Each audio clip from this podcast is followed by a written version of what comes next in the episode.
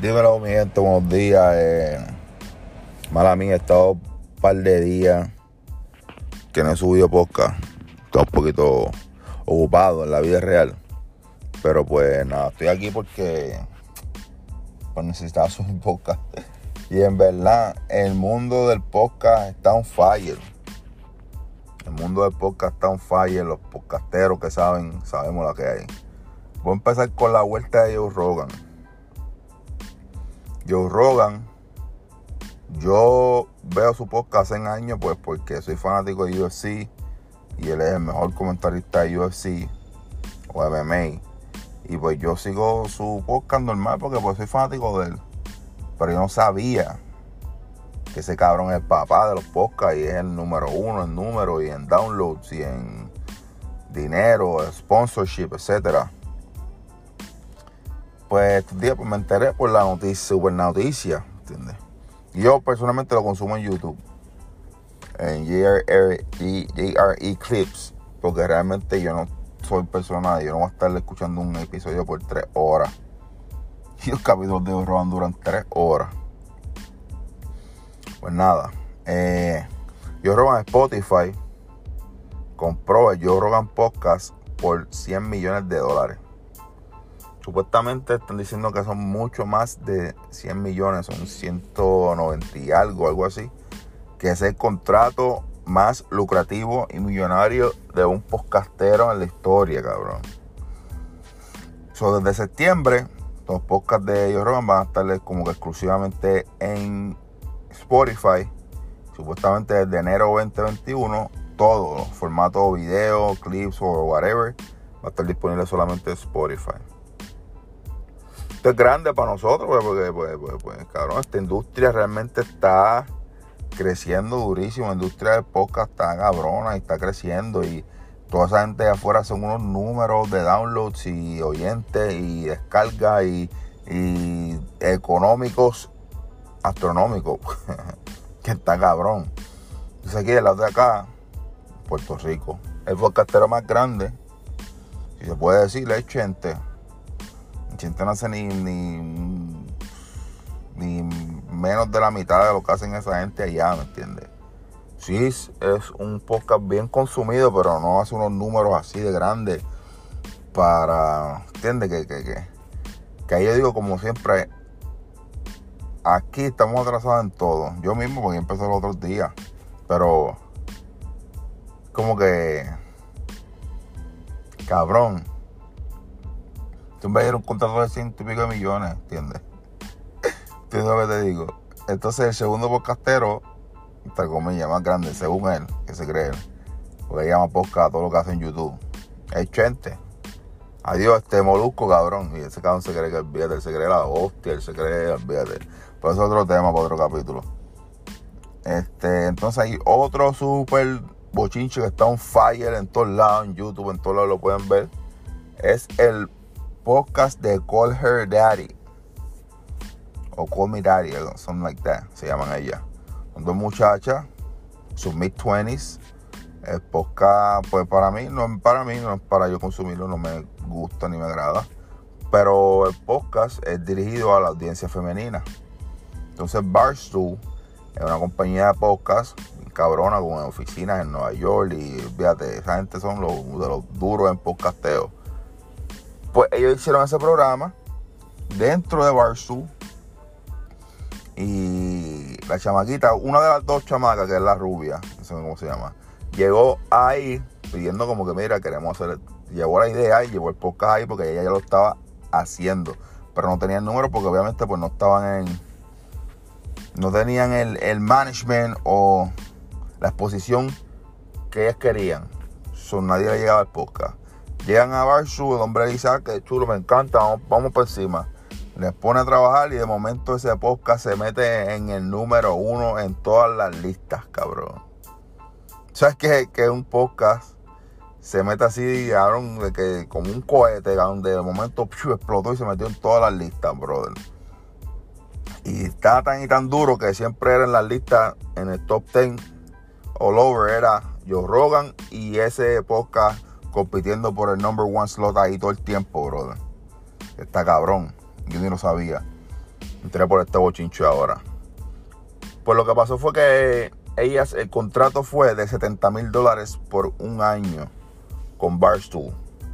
Pero que el podcast está generando tanto y tanto número y tantos downloads y tanto sponsorship que una de ellas fue a renegociar el contrato en seis meses después del primer contrato.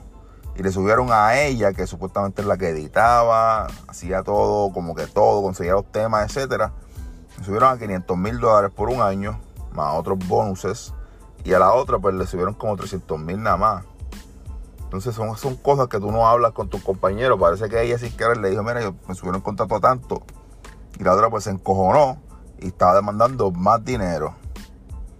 Empezaron a renegociar el contrato nuevamente le ofrecieron como 600 mil, 800 mil, más el IP del programa y un chorro de cosas que en verdad era un buen contrato. Pues no, ya querían renegociar de nuevo porque ya querían que le pagaran un millón. Y se fueron por ahí a buscar, como pasó con Joe Rogan, que se fue por Spotify, pero Joe Joe Rogan. Ellas se fueron a renegociar su, su vuelta, a vender su podcast por ahí a todo el mundo. Y llegó a los oídos del dueño de Barsu lo que hicieron fue como que, ver, en verdad, este, de nosotros, ¿me entiendes? Y llevan como un mes o dos meses sin subir un podcast y están todas esas chamaquitas, fanaticadas de ella, prendidas en fuego, que quieren contenido, ¿me entiendes? Pues el pana, el dueño de Barsu, cogió y hizo un video de 30 minutos explicando la situación en, en su mismo podcast de ella, ¿entiendes? Y ese es el mega bochincho ahora mismo. En verdad Repito, repito, el mundo del podcast fuera de PR mundial está muy duro. Gente que se digan 100% solamente hacer podcast y viven de eso súper bien. Eh, supuestamente, mismo yo roban el año pasado, de los podcasts nada más, el año pasado, se para se metió en 30 millones de dólares. Sin creer una cosa, una cosa así. Que está cabrón, porque un podcast tú te sientas en una mesa prendo un micrófono y empiezo a hablar mierda por ahí para abajo, ya se acabó eso un podcast. Hablar mierda, ese pana está dando mierda tres horas, ¿entiendes? Yo si lleva como 11, 12 años ya en esto, como desde 2008 por ahí, so, fue los primeros también. Entonces este fin de semana algo aquí en PR ahora mismo, estamos aquí en PR. Y esto ha una loquera cabrona, brother. Ayer mismo, toda la costa, Piñones, Aguabo, Fajardo, Seis Baluquillo, eh, por ahí para abajo, para allá, para Dorado. Oye, toda la costa de PR estaba encendida, playa llena, a gente jangueando, comiendo fritura por ir para abajo, eh, las playas, los tapones, cada de puta. Y fue un chispito, la gobernadora reabrió todo un chililín y ya la gente estaba de, de, yo quiero ver cuando den break de que ya se pueda ir a las playas y puedan correr el jet ski y todo eso porque los tapones van a estar descomunales todos los domingos. Pues ayer pasaron un montón de cosas. Persecuciones policíacas a motociclistas.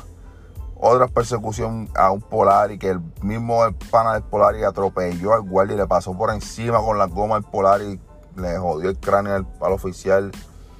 Eh, ayer mismo un accidente bien cabrón en la Valdoriote, un carro, una pick encima de otro carro. Te estoy diciendo, la gente está vuelta loca, aborrecida estar encerrada, quieren estar en la calle, quieren emborracharse. En verdad, otra cosa, nadie está ya. al principio nos estaban portando muy bien, todo el mundo estaba respetando todo, pero ahora mismo nadie está respetando el toque de queda Tú puedes salir a 8, 9, 10 de la noche y tú vas a ver carros por ahí como normal en las avenidas. No vas a ver una patrulla en ningún lado. ¿Verdad? En verdad ya la gente está desesperada por estar en la calle. Pero a mí lo más que me hace, me pregunto, digo, puñeta, no hay chavo. No está generando chavo. Está dando un montón de pobreza. Y todo el mundo tiene dinero para ir a pasear, para ir a beber, para emborracharse, para ir a comprar fritura, para ir a comprar comida. Tú ves los negocios llenos por ahí. Estoy seguro que todos los negocios de comida no han visto una baja tan grande en la entrada económica. Sí, los malls, los supermercados un poco y tampoco porque todo el mundo está explotando los cupones en el supermercado. Eh, las gasolineras, la industria del turismo se ha visto bien afectada, pero en cuestión de restaurantes y cosas así, la gente está loca. A la cara en los restaurantes, tú vas a ver la fila y el waiting list afuera en los restaurantes para la gente ir a sentarse en una mesa. El cine, igual. Cuando ahora el cine, muchachos, te estoy diciendo, cuando reabra bien la economía de Puerto Rico, todo el mundo se va a enfermar. Y ahí va a ser el pico que tanto han estado hablando y, deteniendo la, la gente de, los políticos y la, y la mierda. Pero está cabrón. Y en verdad, volviendo al tema que estábamos primero. Lo de los podcasts, en verdad a mí me encanta esto, es como que tan chill, tú puedes hablar todo lo que te dé la gana, ¿entiendes? Uno está todo el día hablando. Uno está literalmente todo el día hablando con cojones. Y tú lo hablas, lo documentas, ¿entiendes? A mí me encanta, me encanta también lo estoy buqueado con esta vuelta de los podcasts, en verdad. Y realmente me gustaría que aquí en PR todo subiera más, ¿entiendes? Como que como dijo ahorita, Chente es el youtuber más cabrón de todo Puerto Rico. Y lo que tiene son como 300 mil suscriptores, ¿entiendes? Que es un número súper normal. Cualquier canal de YouTube, así un youtuber duro, tiene 2, 5, 6, 7, 10 millones de followers, ¿entiendes? Que la única persona que realmente hace todos esos números así bien cabrones es Daniel Travieso. Y es porque el canal va dirigido a niños. Que mi propio hijo, que tiene dos, dos años, con el teléfono y está dándole play a cuántos videos hay por ahí por abajo y ni los ve. Pero eso hace el niño, consumir, consumir, consumir, porque no saben, le dan play y ya lo dejan ahí recorriendo el video. Por eso, pues, Daniel Travieso es más números que hace, pues porque es dirigido a niños, ¿entiendes? Y quisiera que, que, en verdad que toda esta vuelta crezca de YouTube, YouTubers, podcasteo, toda esta mierda, porque todo el mundo sigue en las plataformas regulares de PR. Todo el mundo quiere ser, estar sentado en un escritorio en un programa de bochincho a las 6 de la tarde. Todo el mundo quiere ser un pana radial.